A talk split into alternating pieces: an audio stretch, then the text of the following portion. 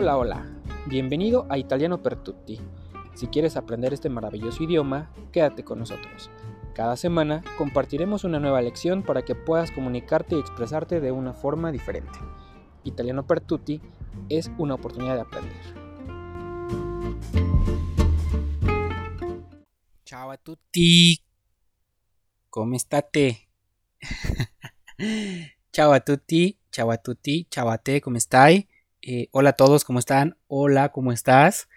Eh, ya se habrán dado cuenta con lo que aprendimos que la palabra chao, que significa hola y adiós, chao, chao, es CI. ¿Y cómo suena la, la C en italiano?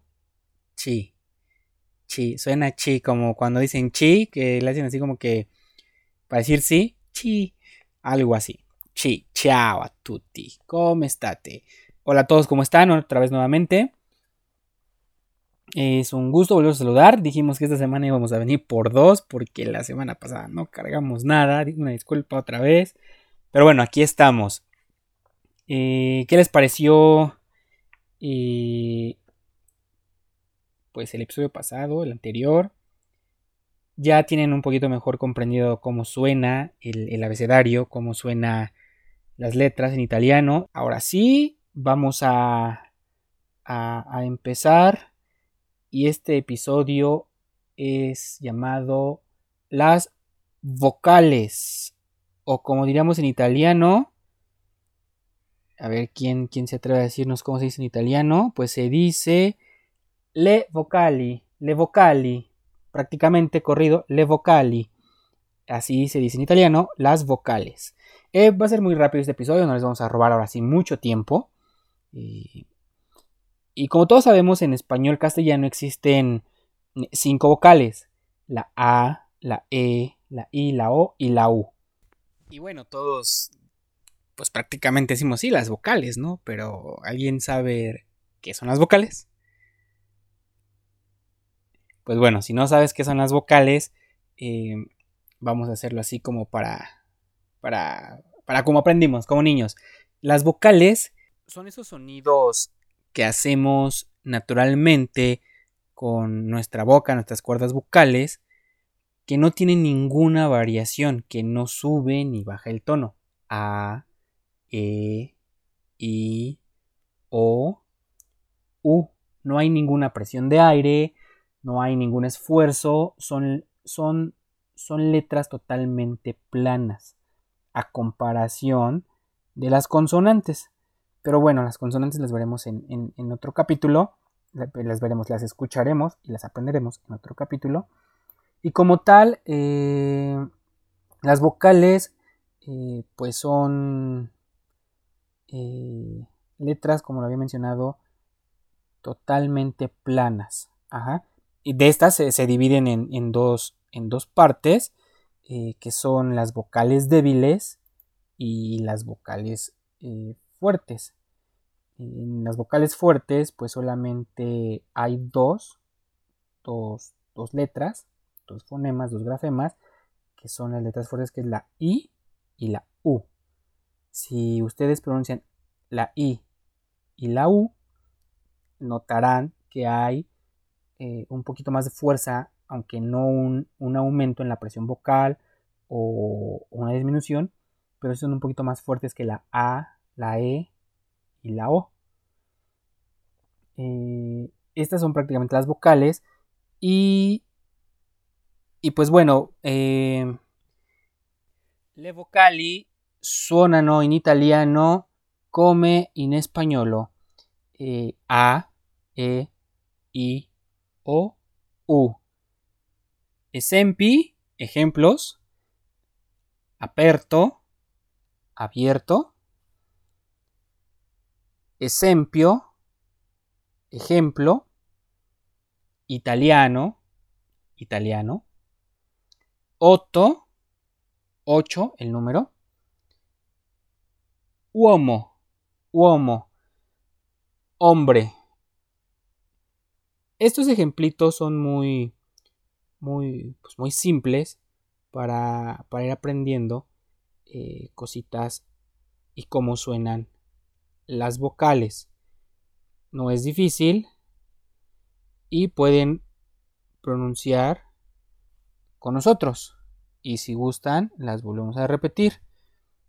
Es aperto, esempio, italiano, otto, topia ti, otto, uomo. Eh, les vamos a dejar junto con, con, las vocales una liga, como ya lo hicimos en los dos capítulos anteriores, eh, con, con, estos ejemplos y con otros más para que ustedes vayan eh, relacionando cosas o situaciones tal vez eh, del idioma italiano y, vayan viendo cómo, cómo se emplean las vocales. Y bueno, este en este capítulo pues van a ser como 7, 8 minutitos, nada más, no como 6 y medio. bueno, ya casi llegamos al 6 y medio. Pero esperemos eh, les funcione, practiquen, digan los ejemplos eh, con lo que les compartimos en las ligas, pronuncien, no tengan miedo, no tengan pena de quién los vaya a escuchar, quién los vaya a ver. Eh, vamos a poner por ahí un ejercicio, no sé, tal vez. Estoy viendo si, les dejo también un ejercicio. Si, si, aparece una segunda liga es porque hay algo más que espero se, se aventuren a abrir y no tengan miedo de fallar, no tengan miedo de, de regarla.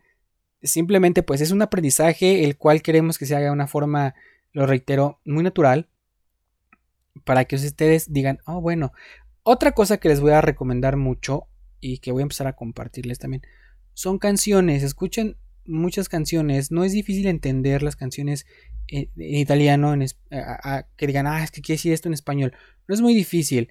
Eh, yo me acuerdo que cuando estaba empezando, cuando empecé a, esto del italiano, eh, me acuerdo mucho este, de este cantante que, muchos aquí odian en México, y que a mí me encantaba de verdad escuchar su música porque podía interpretar, no traducir, sino interpretar qué quería decirme. Tal vez era por la fascinación que, tengo por el idioma, que no me resultaba tan complejo, ¿no? Como por ejemplo con el inglés que cuando escucho una canción y digo, coño, pero ¿qué me quiere decir este cuate, no? Ni una sola palabra logro tal vez descifrar, a veces sí, a veces no. Eh, pero en italiano me resultaba, me resulta y me resultaba un poco más fluido al oído. Y obviamente con, conforme iba aprendiendo iba diciendo, ah, bueno, quiere decir esto, ¿no? No, no me ha gustado a mí nunca eh, usar la, la traducción como tal, porque sabemos que que hacer una traducción de un idioma a otro pues es a veces una forma errónea. Y eso es lo que muchos eh, profesores de, idiomas dicen es que tienes que traducir pero si tú traduces de un idioma a otro pues vas a encontrarte con una serie de, de incoherencias cuando lo pasas a tu idioma que dices bueno pero pero si estoy traduciendo porque me dice que estoy mal al final no porque lo que tenemos que hacer es una interpretación del idioma y de lo que nos quieren dar a entender esa es una diferencia, una gran diferencia que yo he notado entre profesores de idiomas que dicen a sus alumnos, ¿no? Yo, por ejemplo, cuando tuve el maestro de inglés, es que tienen que traducir este texto al español. Pues sí, aquí está el texto. Yo reprobaba el curso porque no como pretexto de que tradujera el, el, texto o lo que me quería decir. Tal vez era por mi pereza de no aprender o no querer aprender el inglés, pero sí era de que, profe, usted me dijo que tradujera el texto. Entonces, ¿por qué ahora viene y me dice que estoy mal? Si usted me dice, debes de hacer una interpretación del texto, ah, uno, entiende que no debe de hacer literalmente una, una, transliteración de, de, palabras a mi contexto. Aunque te van a decir, no, pero es que tú sabes que debes acomodarlo a tu idioma para que tenga coherencia y demás cosas. Yo siempre he dicho, cuando una instrucción se da, es porque la instrucción se debe de seguir tal cual. Es como, por ejemplo, cuando tiene un manual de, de su computadora, de su móvil, que nadie revisa, simplemente con la experiencia de ir picándole a la pantalla o moviéndole al mouse, ah, bueno, de aquí llevo acá, de aquí llevo acá. Pero cuando uno tiene una instrucción es porque esa instrucción se debe seguir al pie de la letra. Si tu maestro te dice, traduce este texto o traduce esta letra de canción o traduce lo que esta X cosa, bueno, pues tú vas a ir a traducir porque es una instrucción que te está dando alguien que sabe, ¿no? Entonces, después que te diga, no, pero es que la, la regaste por esto. No, yo no la regué. Quien la regó fue usted porque usted fue el que me dijo que yo tenía que hacer esto, ¿no? Que obviamente puede salir el, no, pero es a tu sentido común, creo que es por lógica, por, por, por sentido común, bla, bla, bla. Pues no, porque tú eres el que sabes. Yo a final de cuentas soy un aprendiz que, que obviamente pues me tengo que guiar conforme me van, me van enseñando. No es como, les, les reitero, como de niños, ¿no? O sea, nuestros padres no nos enseñaron a correr sin antes agarrarnos de atrás de, de la espalda de la playerita y llevarnos caminando hasta que se animaron a dejarnos. Dijeron, ah, bueno, tienes que dar un pasito aquí. Bueno, tal vez de niño no entendemos eso, ¿no? O cuando aprendimos a andar en bicicleta, ¿no? Debes de hacer esto. ¿Para qué? Para que no te caigas, para que no te vayas a estrellar. Y así, ¿no? Es una serie de instrucciones que se dan.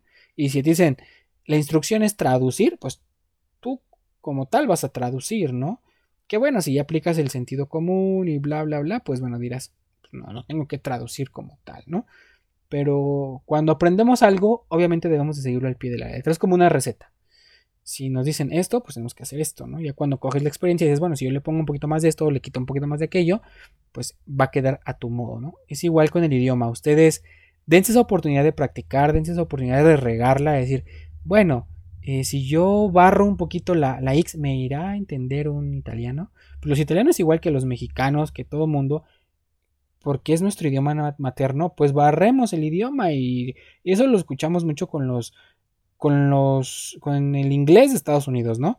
Que muchos dicen, es que no le entiendo porque barre las letras. Pues sí, porque están acostumbrados a eso, están adaptados a eso. Nosotros como extranjeros debemos acoplarnos y conforme vamos cogiendo experiencia, bueno, podremos hacerlo. Ahorita pues sigamos la receta, digamos A, E, I, O, U, digamos las letras, las, las las, vocales, el abecedario como tal, lo que vamos escuchando, copiémoslo, eh, porque sé que así tal vez un, italiano o una italiana me va a entender. Entonces no tengan miedo, practiquen. Eh, les sigo agradeciendo los, los mensajitos que me mandan donde tienen dudas. A mí me da gusto responder un mensaje. Yo siempre he dicho, mientras una persona aprenda, mientras una persona tenga el interés de algo, con esa persona me basta para sentirme satisfecho de, de lo que estoy haciendo. En este caso es este podcast. Eh, he recibido consejos de una persona, consejos de otra, eh, preguntas de dos, tres personitas. Oye Arturo, pero esto como... Ah, mira, pues ya yo le envié una nota de voz muy particular. Y digo, mira, esto se dice así o esto se escribe así. ¿Para qué? Porque pues realmente estas personas se atreven a preguntar pues son a las que realmente vale la pena enseñar. Yo siempre he dicho, puedo estar eh, hablando aquí como merolico 13, 14, 15 minutos, media hora, como hace dos episodios. Y, después, ¿qué más, no? Me gusta, me gusta que las personas traten de interactuar, que no se queden. O bueno, tal vez eres o sean de esos que van y rebuscan en la, en la red. pero eh, quiero ver si la, si la X realmente se pronuncia X, ¿no? Bueno, pues ahí lo van a encontrar, ¿no? Si son ratoneros, lo van a hacer. Si no, pues tengan toda la confianza de mandar un mensajito. Yo les voy a contestar. Eh, estoy pensando en hacer un canalito ahí por Telegram. Que veo que es una herramienta bastante funcional. Mm, como un pequeño foro. Para, para quien tenga una duda, expresarlas ahí. Y, tengamos como que una, un pequeño conjunto de wow, aquí pues voy a encontrar una respuesta a través de lo que tengo duda, ¿no?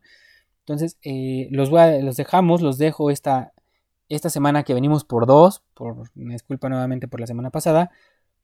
Y nos escuchamos el próximo episodio con la continuación y que será muy importante ya el uso de las consonantes. Que esa parte es muy divertida, es muy muy fonética, muy muy muy muy muy padre. Entonces aquí lo vamos a aprender, lo vamos a escuchar. Igual va a haber ejemplos y bueno, pues los dejo. es un placer, es un piacere eh, estar aquí con, con, con lui, con te. Y ci ascoltiamo la prossima settimana. Arrivederci, ciao.